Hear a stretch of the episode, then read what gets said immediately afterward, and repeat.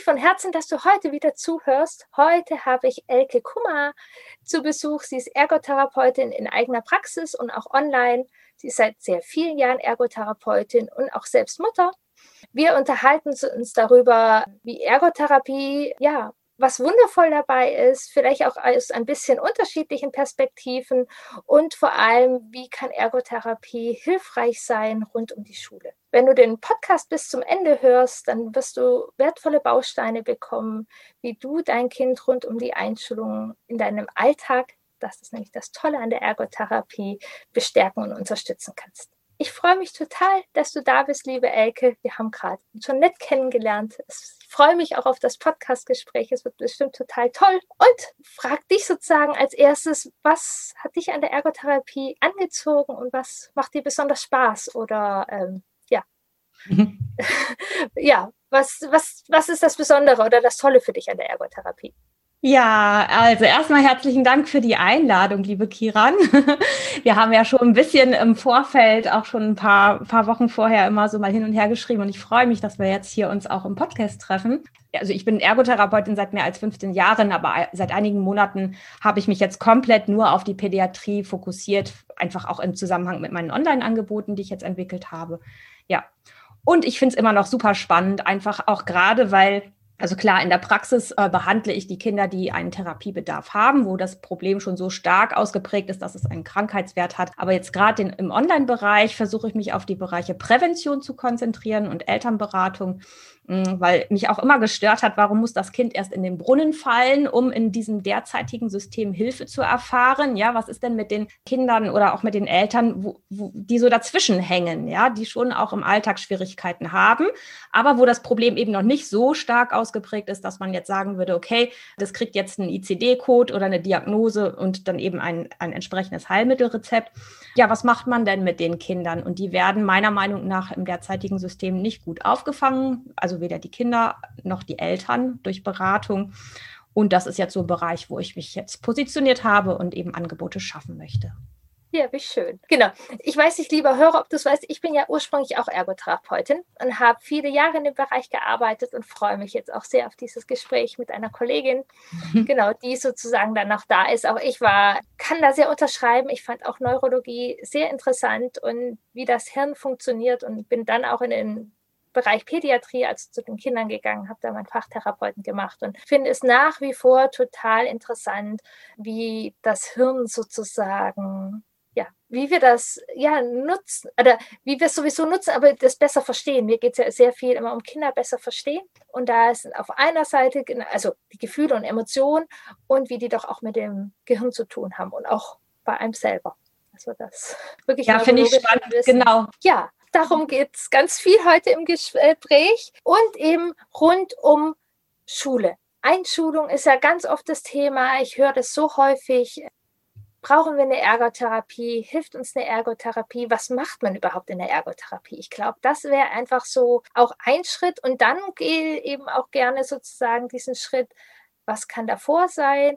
Oder ja, auch genau. Wir finden bestimmt auch irgendwann nochmal die Brücke zu diesem Alltagsrelevanz. Das ist nämlich mhm. das, was mich so begeistert hat immer wieder und wo ich auch, auch wenn ich sozusagen ein Stück weitergegangen bin, dass Ergotherapie nicht immer das meine Brille immer ist, aber dieser Blick, dass die Alltagsrelevanz, das, was dem Kind wichtig ist, das zählt. Es ist nicht was dem Lehrer wichtig ist. Ein bisschen, was die Eltern vielleicht auch, wo man gemeinsam gucken kann, aber das, was dem Menschen vor einem ist, das dem wichtig ist. Das ist so äh, sehr lehrreich. Und ich tatsächlich, wenn ich noch einen kleinen Schwank mache, als ich Berufsanfängerin war, hatte ich einen Patienten, der hatte ein Ziel. Und ich, das Ziel war völlig unrealistisch. Auch hatte ich in Teamsitzungen, so nicht nur ich als Berufsanfängerin fand es unrealistisch, es fanden alle unrealistisch. Ich war aber noch so schüchtern und unsicher, dass ich mich nicht getraut habe, das dem Patienten zu sagen, dass es unrealistisch ist. Ein Glück habe ich es nicht gesagt. Er hat es erreicht. Ja. Er hat sein Ziel erreicht. Ja, aber zurück zur Ausgangsfrage, was ist überhaupt ja. Ergotherapie? ähm, und genau. vor allem in dem Bereich jetzt rund um Schule, weil ich glaube, was eigentlich Ergotherapie ist, da können wir eine ganze Podcast-Episode füllen. Das genau. das genau. Nee, also äh, ganz, ganz kurz und knapp und vielleicht auch so ein bisschen abgrenzend zur Physiotherapie. Also das Ziel von Ergotherapie ist das Ermöglichen von alltagstypi alterstypischen Alltagshandlungen. Alterstypisch und Alltagshandlungen. Also der Alltag, der, ich sage mal, der beginnt eigentlich morgens, wenn man aufsteht, bis abends, wenn man wieder zu Bett geht. Und eigentlich gehört das im Bett liegen und schlafen auch noch zum Alltag dazu. Und überall da kann es ja entwicklungsbedingt zu Schwierigkeiten kommen. Und dann sind wir Ergotherapeuten gefragt, wenn es dann eben einen Krankheitswert hat und wir aufgrund von einem Rezept dann eben tätig sein dürfen. Aber dieser Alltag, der, den kann man so grob nochmal in drei Bereiche einteilen. Das ist der Bereich Selbstversorgung. Sprich, also zum Beispiel sich selber anziehen können, im Badezimmer zurechtkommen, am Frühstückstisch klarkommen oder überhaupt am, am Essenstisch klarkommen, sich fertig machen für, für die Schule, ähm, sich an, ja, die Jacke anziehen, anziehen hatten wir schon. Genau, also all diese Bereiche gehören zum Beispiel zum, zum Thema Selbstversorgung. Dann haben wir den Bereich Produktivität, da gehört auch Kindergarten mit dazu, also im Kindergarten klarkommen, in der Schule klarkommen, bei der Arbeit klarkommen. Und wir haben den großen Bereich Freizeit und Spiel. Also auch Freizeitverhalten und Spielverhalten ist ein Thema, was für uns Ergotherapeuten wichtig ist und wo wir unterstützend, ähm, ja, die Kinder darin unterstützen, unterstützen, äh, in ein gutes, ja, eine gute Spielentwicklung zu entwickeln oder auch Hobbys und, und Freizeitbereich äh, genießen zu können oder auch überhaupt wahrnehmen zu können. Das können alles Ziele sein von Ergotherapie. Ja, wenn man da sozusagen eine Unzufriedenheit im Alltag merkt. Genau. Äh, das, genau. Das und wenn man es jetzt nochmal vergleicht, ähm, abgrenzt auch zur Physiotherapie, die vielleicht eher äh, funktioneller guckt auf Muskeln, Sehnen und Gelenke. Und wir haben da ein bisschen breiteren Blick, weil wir auf Alltagsaktivitäten schauen und dass das Ziel ist, dass die Kinder da eine Zufriedenheit erlangen. Ja, ich hatte immer den einen lustigen Beispielsatz, dass man zum Beispiel, wenn man ein Problem im Ellenbogengelenk hat und zur Physiotherapie geht, dann macht man halt funktionelle Übungen um den Ellenbogen wieder in die Funktion zu bekommen. Und wenn man zur Ergotherapie geht, guckt man den Menschen an und merkt zum Beispiel, der Mensch, der raucht sehr gerne und dann üben wir das Rauchen. ähm, so, aber dass es sozusagen nicht um diese reine Funktion geht, das ist natürlich jetzt sozusagen genau. utopisch, aber dass es, genau. äh, dass die reine Funktion, den Arm zu biegen, jetzt erstmal keine Relevanz hat, sondern ja. der Blick ist, für was braucht dieser Mensch, genau. für was braucht dieses Kind. Genau. Also eine Stifthaltung alleine, das muss so und so sein, ist die eine Frage, sondern für was braucht dieses Kind für was ist es ihm wichtig oder welche, was ist ihm eigentlich wichtig? Mit was für einer Energie geht man an, an Übungssituationen ran? Und ich muss sagen, da habe ich einfach das Glück, dass ich mir mein eigenes inneres Kind ganz gut erhalten habe. Mir gelingt es ganz gut, mich auf so eine kindliche Spielebene auch zu begeben. Und von daher machen die Kinder auch mit mir Dinge mit, die sie vielleicht zu Hause nicht mitmachen würden, weil vielleicht im Elternhaus ihnen das nicht so leicht fällt, sich auf so eine Ebene zu begeben. Ja, genau. Und das, äh, ja. das kann ich ganz gut und das macht mir auch richtig Spaß. Und ich finde auch da wieder dieses neuronale Wissen. Es bringt einfach nichts. Es bringt null nichts, wenn ich mein Kind zwinge, 25 Mal das B zu schreiben. Das mache ich immer auch so gern, also in dem Schulkontext. Es bringt einfach dem Gehirn nichts. Da sind wir als Ergos sozusagen auch wie aus der Neurologie ausgebildet. Es bringt nichts. Ja, wenn das eine langweilige Übung ist, dann bringt es nichts. Die Frage ist halt, manchmal macht Automatisierung äh, Sinn, aber dann muss das auch wieder in, in was eingebettet ja. sein, was Spaß macht und was für das Kind sinnvoll erscheint. Genau, also und, äh, Automatisierung macht total Sinn. Genau. Total Sinn. Ich finde auch, wenn wir die kleinen Kinder beobachten, also ich will umso mehr wissen und ich meine Kinder dann. Meine jüngste Tochter ist jetzt drei, die habe ich nochmal, wie die laufen gelernt hat, wie die mhm. alles lernt, die automatisieren ja total.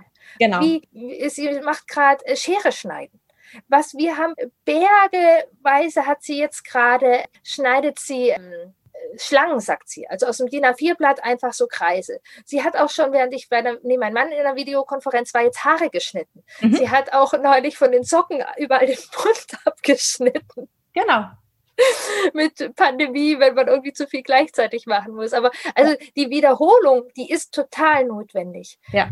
Nur ist die eben not, die muss Sinn machen. Und, genau. Ähm, wo du jetzt das Thema Schere ansprichst. Man, man kann mit Schere schneiden und muss nicht unbedingt am Tisch sitzen und ein Blatt Papier schneiden. Man kann auch rausgehen in die Natur und Grashalme schneiden. Man kann Gräser schneiden. Man kann Gänseblümchen schneiden. Man kann Löwenzahn schneiden. Alles mit, mit, mit einer Schere. Man kann Blätter schneiden, ja.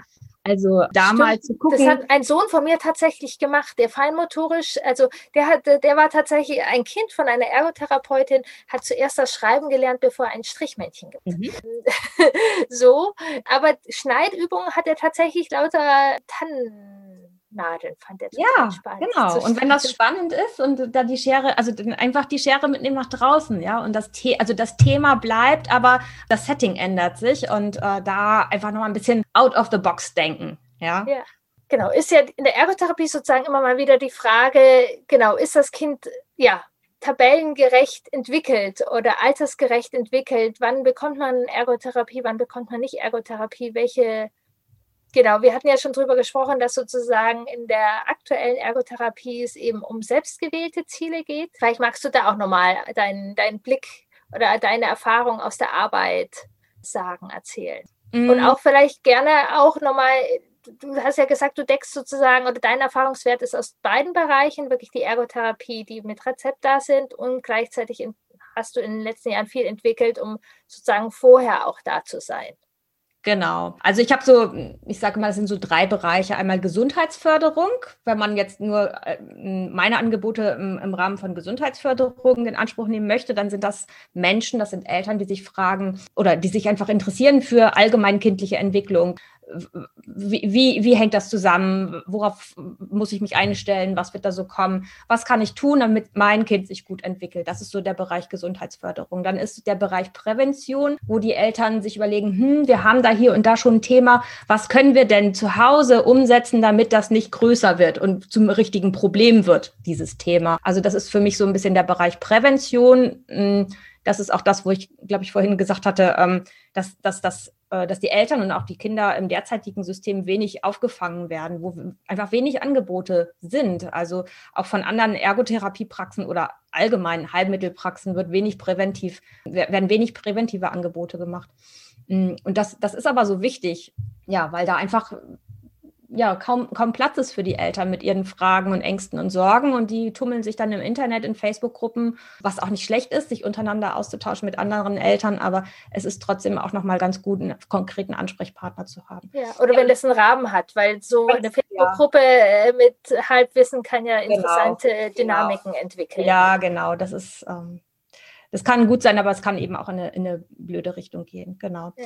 Und dann, dann der dritte Bereich ist eben der Bereich Therapie, wo dann wirklich das Problem oder das Thema schon so groß geworden ist, dass es zu einem Problem ausgewachsen ist. Und äh, ja. Was sind denn das äh, so für Punkte ganz konkret, mit was die Leute sozusagen bei dir anklopfen?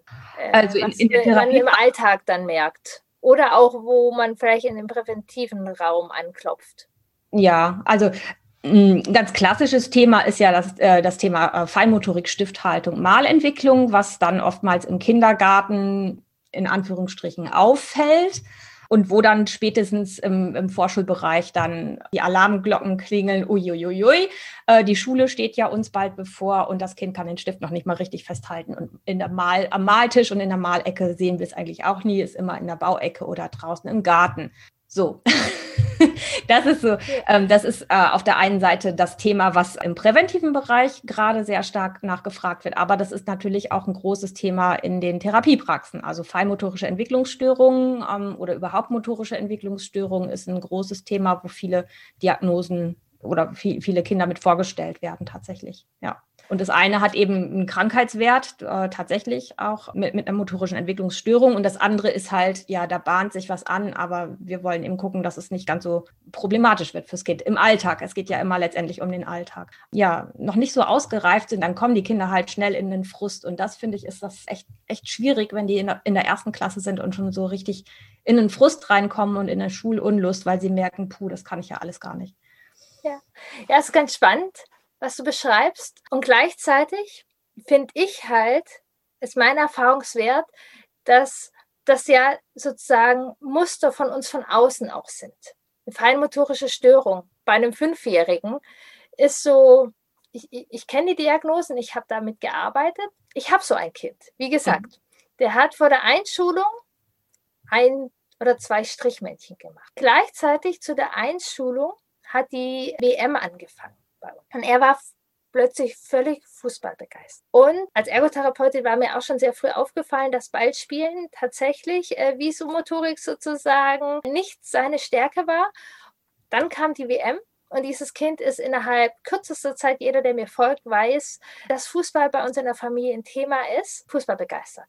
Noch ein Nöcher, der ist innerhalb von einem Monat so krass gut geworden im Fußball. Sein größtes Problem jetzt in der Pandemie ist, dass kein Training ist, ja. sondern nur mal ein bisschen auf dem Boker. Und ja. tatsächlich ergotherapeutisch weiß ich sozusagen, dass der Punkt tatsächlich die Visomotorik mit war. Ja. Und durch dieses Ballspielen sich das sehr viel gebessert hat. Äh, Schönschrift ist sicherlich immer noch nicht die Kategorie, wo er sozusagen so. Und da bin ich dann wieder dankbar, dass ich also das ist eine Feinfühligkeit, wo ich heute eben nicht mehr mein Erfahrungswert, und da können wir auch unterschiedliche Erfahrungswerte, glaube ja. ich, haben dürfen. Das, also das möchte ich euch Hörer sehr gerne. Also es ist äh, sein, also es kann unterschiedliche Wege geben. Es kann total wertvoll sein, in der Ergotherapie da ranzugehen und gerade wenn man eine Therapeutin hat, wo es Spaß macht, wo der Spiel ist und gleichzeitig, ja, mein Kind war nicht in der Ergotherapie, obwohl mein ergotherapeutischer Blick das hätte sehen können. Und tatsächlich war es für mich als Mutter nicht immer hilfreich, diesen Ergoblick zu haben, den ich immer weniger habe. Ja, nee, das ist, das ist total wichtig, weil ähm, sonst, sonst schaust du immer defizitorientiert. Ne? Ja. Im Alltag gibt es so viele Möglichkeiten, Auge-Hand-Koordination zu beüben. Äh, beim, beim Gemüseschneiden, beim Gemüseschälen. Ja, also da, da, der Alltag, die Kraft des Alltags wird so oft unterschätzt. Das ist auch was, was ich, wo ich ganz viel den Eltern das mitgeben möchte. Sie brauchen, um ihr Kind zu unterstützen, sie brauchen nicht extra Zeit unbedingt und oder extra Therapiematerial anschaffen. Ähm, beim Aufschneiden des Brötchens, beim Schmieren der Scheibe Brot. Äh, wie oft übernehmen die Eltern das aus Gewohnheit? Ja, guck mal, hier ist dein Brötchen, schon fertig geschmiert, aus Liebe ist ja gut und schön, aber man muss sich einfach bewusst machen, dass man auch dann dadurch den Kindern Übungsmöglichkeiten im Alltag nimmt. Und wenn sie die Übung woanders haben, ist es gut, aber eben dieser Alltag bietet auch schon ein Übungsfeld. Ja, und ich glaube auch da jetzt sozusagen meine bindungs- und beziehungsorientierte Brille drauf ist, dass es unbedingt die Feinfühligkeit braucht. Genau. Und für mich inzwischen eben auch dieses Beziehungsverhalten. Ja. Denn es macht total Sinn, mein Schulkind morgens anzuziehen, obwohl es selber kann, aus einer anderen Komponente. Mhm. Und ich im Vertrauen bleibe, dass mein Kind dann sozusagen diese Fähigkeiten eben beim Fußball, also es gibt immer mehrere Komponente, aber ja, mhm. absolut. Ich, ich denke so oft, auch heute noch, ich habe eine Weiterbildung eben äh, das Koop-Konzept ja. gemacht. Äh, das ist eigentlich eine Weiterbildung um Kinder, die sich motorisch nicht so gut entwickeln oder was heißt nicht so gut, aber Schwierigkeiten haben, Handlungsplanung, motorische Schritte umzusetzen. Ja. Ja. Und da hat genau eine Kanadierin ein tolles Modell im Therapieansatz entwickelt. Und das Wertvollste, was ich immer noch wertvoll finde, auch als Eltern- und Familienberaterin, als Mutter und alles, ist, ich habe gelernt, mich auf meine Hände zu setzen. Das, ich habe ziemlich viel Geld dafür gezahlt, um das äh, zu lernen. Aber diesen Raum auch zu geben und dieses ja. Beobachten und dieses feinfühlige Beobachten und was ich beschrieben habe, hier meine Tochter, die gerade alles rumschneidet und so. Ja. Also auch diese, diesen Raum und dieses Vertrauen haben. Ja. Und da komme ich persönlich manchmal eben sozusagen auch ein bisschen in Konflikt, wenn es zu sehr um diese Tabellen geht. Ja. Was natürlich wir die Einschulung haben, also das sind dann immer sozusagen die fraglichen Punkte und da finde ich, ist auf, kann auf jeden Fall hilfreich sein, einen Blick von einem Ergotherapeuten nochmal draufzusetzen, um, um was geht es so ein bisschen.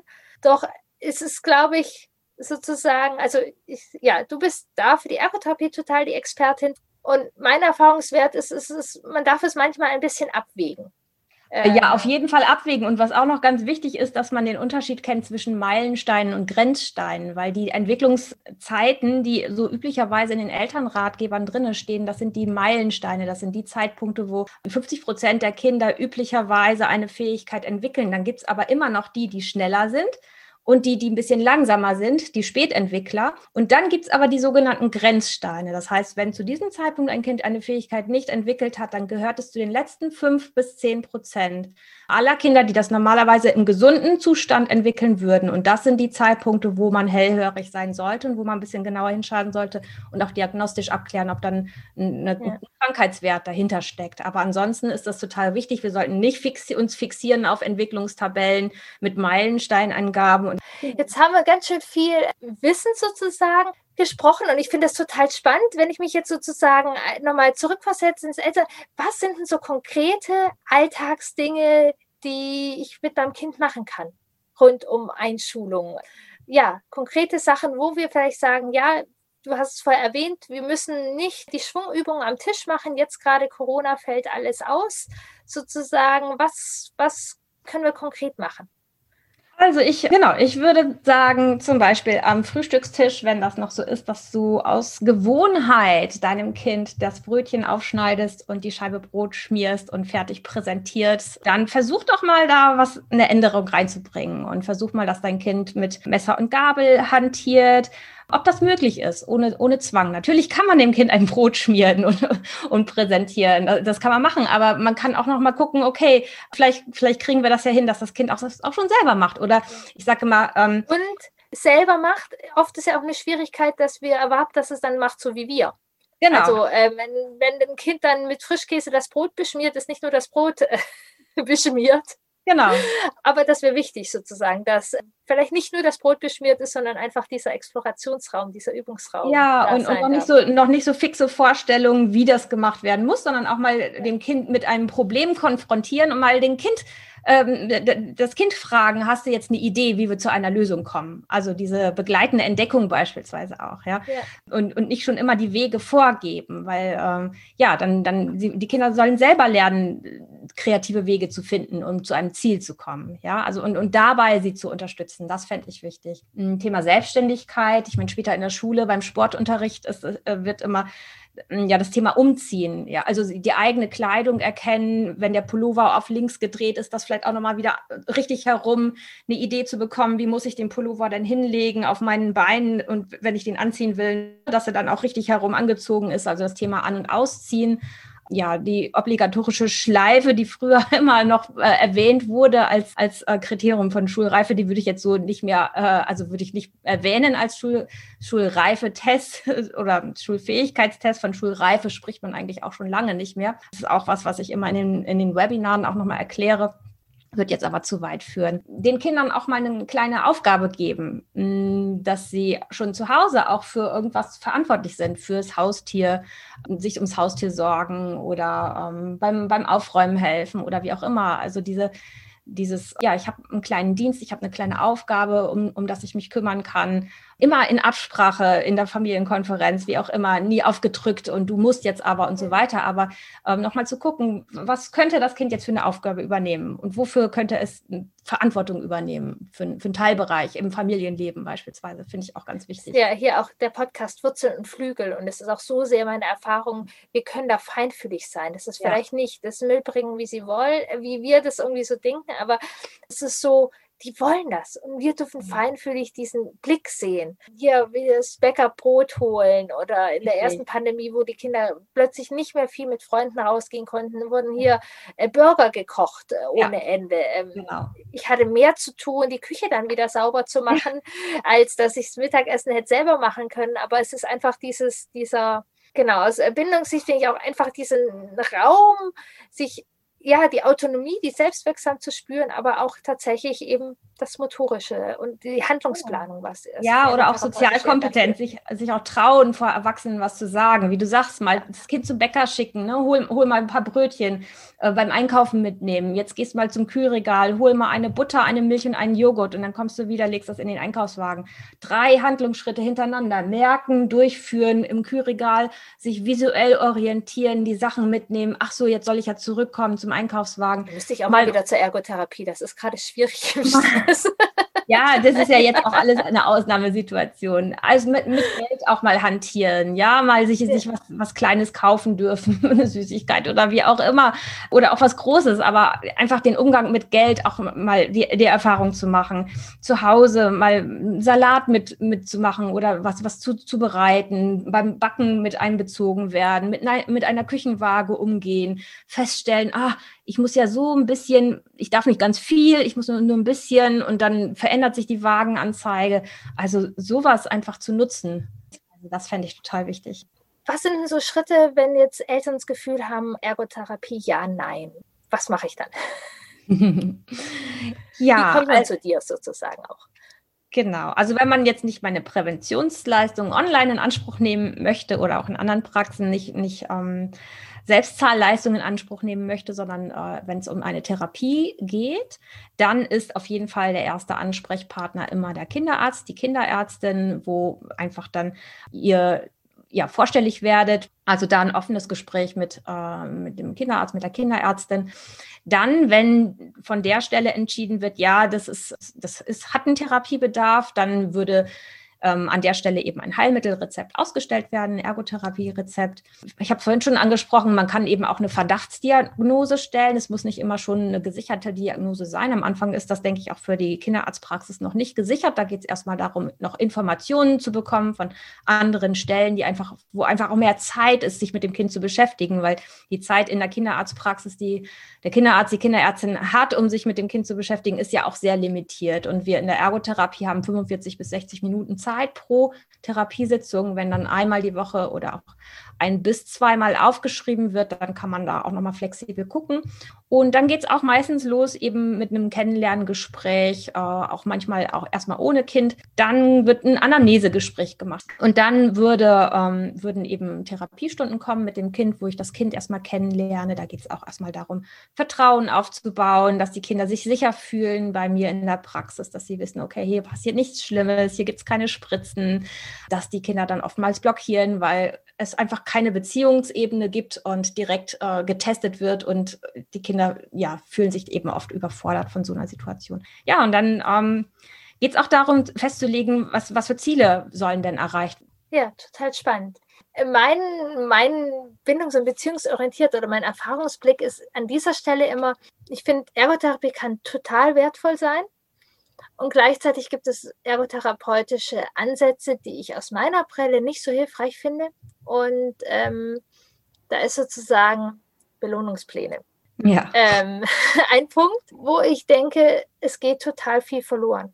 Weil ja. wenn ich sozusagen ein, mein Kind macht jetzt die Stifthaltung richtig und äh, kriegt da ein Bonbon für oder es macht sie nicht richtig und das Bonbon geht, habe ich nichts gelernt sozusagen, sondern warum fällt es jetzt schwer mit der Stifthaltung? Was brauche ich vielleicht für? Hilft es mir? Ich finde ja, ich bin auch noch als SI-Therapeutin ausgebildet, auch mit der Körperspannung. Also Gibt es überhaupt die richtige Stifthaltung? Da könnte ja. ich ja über 20 Minuten sprechen. ganz genau. Also da gibt es einfach ganz viel. Und wir Ergotherapeuten, finde ich, sind eigentlich total wertvoll, ganz vielfältig ausgebildet. Und ich finde, mit so einer Klammer geht da fürchterlich viel verloren. Ja. Und ähm, aus meiner Perspektive mag ich da auch einladen und auch nochmal daran erinnern, Ergotherapie geht es nicht um den Therapeuten, sondern um die Familie. Und ich bestärke auch Familien darin, dass die sagen, wir dürfen auch unsere Ziele richten. Und ja, genau, ein Kind von mir war auch mal kurzzeitig in der Ergotherapie und ich war da sehr klar und habe gesagt, das könnt ihr gerne, da wollen wir den Schwerpunkt drauf legen, die Beziehungsqualität und den Muskeltonus sozusagen. Die Belohnungsdinger können Sie bei uns sein lassen. Ja. Fragen Sie lieber irgendwie so. Also da mag ich auch immer irgendwie sozusagen bestätigen und man darf auch gucken. Es, es gibt, Ergotherapie kann total wertvoll sein, wenn es passt. Dann genießt es und dann seid froh und äh, genießt es sozusagen.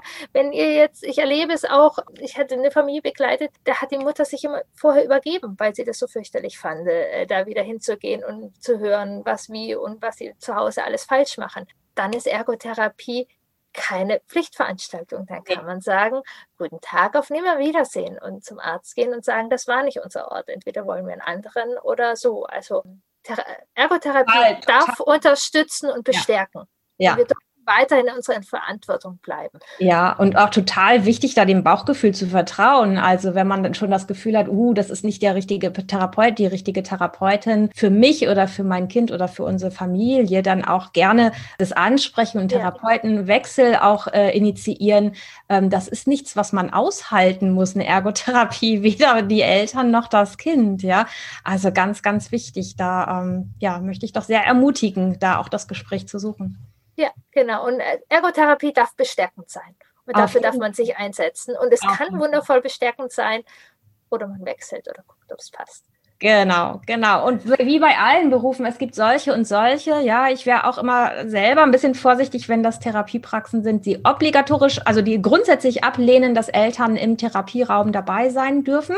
Gibt es das? Ähm, das gibt es immer wieder. Ich höre das immer wieder. Bei mir dürfen die Eltern, und es ist sogar erwünscht, dass die Eltern während der Therapiestunde dabei sind.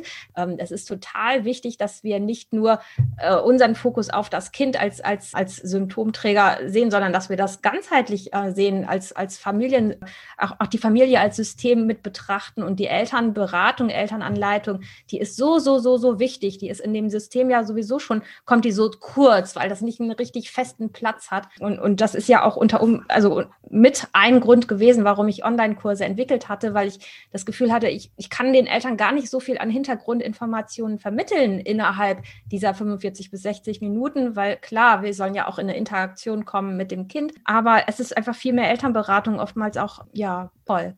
Ja, und, das ist ja der Grund, warum ich das sozusagen gar nicht mehr das mache. Ist, genau, das, genau, das, ja.